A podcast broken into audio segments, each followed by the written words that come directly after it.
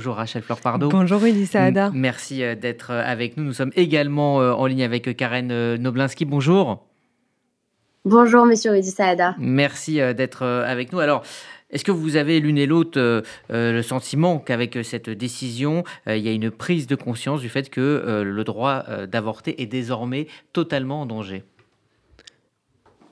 Oui, on... Alors, Karen Noblinski.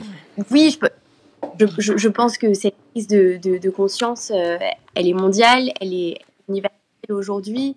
Euh, nous, on avait déjà euh, abordé ce sujet-là il y a près de, un mois sur, sur Radio J. Nous l'abordons avec vous aujourd'hui. Pourquoi? Parce qu'il y a une véritable prise de conscience. Aujourd'hui, la France, pays des droits de l'homme, le droit à l'avortement n'est pas menacé, mais les droits des femmes ne sont jamais vraiment acquis et il faut les préserver. Et c'est la raison pour laquelle nous demandons cette inscription dans la Constitution. Alors François Bayrou hein, disait hier qu'inscrire le droit à l'avortement dans la Constitution n'était pas une priorité étant donné euh, l'actualité euh, sociale. Que lui répondez-vous?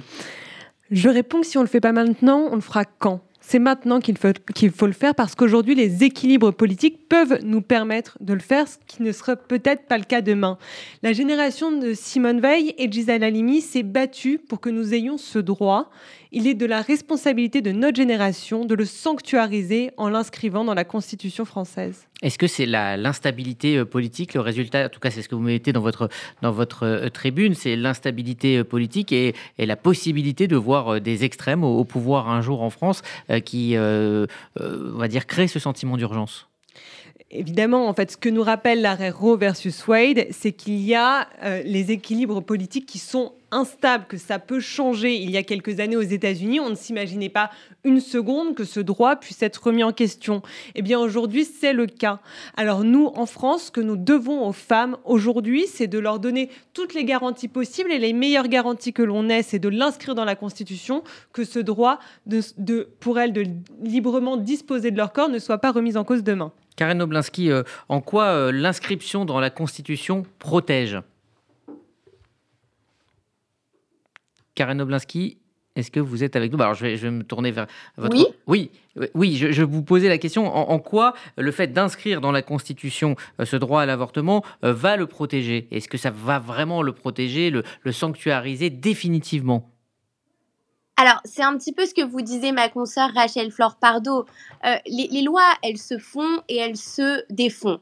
La chose qui est importante, c'est qu'une révision constitutionnelle, euh, elle ne se fait pas comme ça. Elle doit passer par des étapes, ce qui est long, mais c'est ce qui permet de protéger un droit. Alors, Monsieur Bayrou vous dit que ce n'est pas forcément à l'ordre du jour parce que c'est quelque chose qui est long, qui est un processus qui va prendre un certain temps. Mais effectivement, il est temps de rendre ce droit un droit constitutionnel et un droit qui ne repose pas seulement sur une seule loi, la loi de 75 le fait que la majorité euh, euh, fut contre hein, cette, inscription dans la, euh, Constitution et que désormais, face à une sorte de, revirement en, mettant ce thème en, priorité, est-ce que cela est un signe d'opportunisme politique ou plutôt d'urgence et de prise de conscience? Je pense que la décision qui a été rendue vendredi aux États-Unis a, choqué la France, a choqué euh, notamment euh, la majorité présidentielle et c'est la raison pour laquelle ce débat est à nouveau sur la table aujourd'hui. Oui, puis moi je peux que me réjouir qu'aujourd'hui on ait le parti majoritaire qui soutienne cette idée, qui la fasse sienne en déposant une proposition de loi. Je me réjouis aussi qu'elle soit soutenue par la NUPES. Plus il y aura de responsables politiques de tous les courants possibles à la soutenir, plus ça nous permettra d'y arriver parce que c'est pas simple de changer la Constitution. Il faut qu'on arrive à avoir en tout les trois cinquièmes euh, du Congrès, donc les trois cinquièmes de l'Assemblée nationale et du Sénat réunis en Congrès. Et donc il nous faut avoir un accord large de toutes les forces politiques en présence. Alors peut-être euh, rappeler euh, à nos auditeurs à quel point ce droit d'avorter est important, notamment et surtout euh, pour la santé des femmes, puisque cela ne veut pas dire que si l'avortement est interdit, certaines femmes ne vont pas y recourir.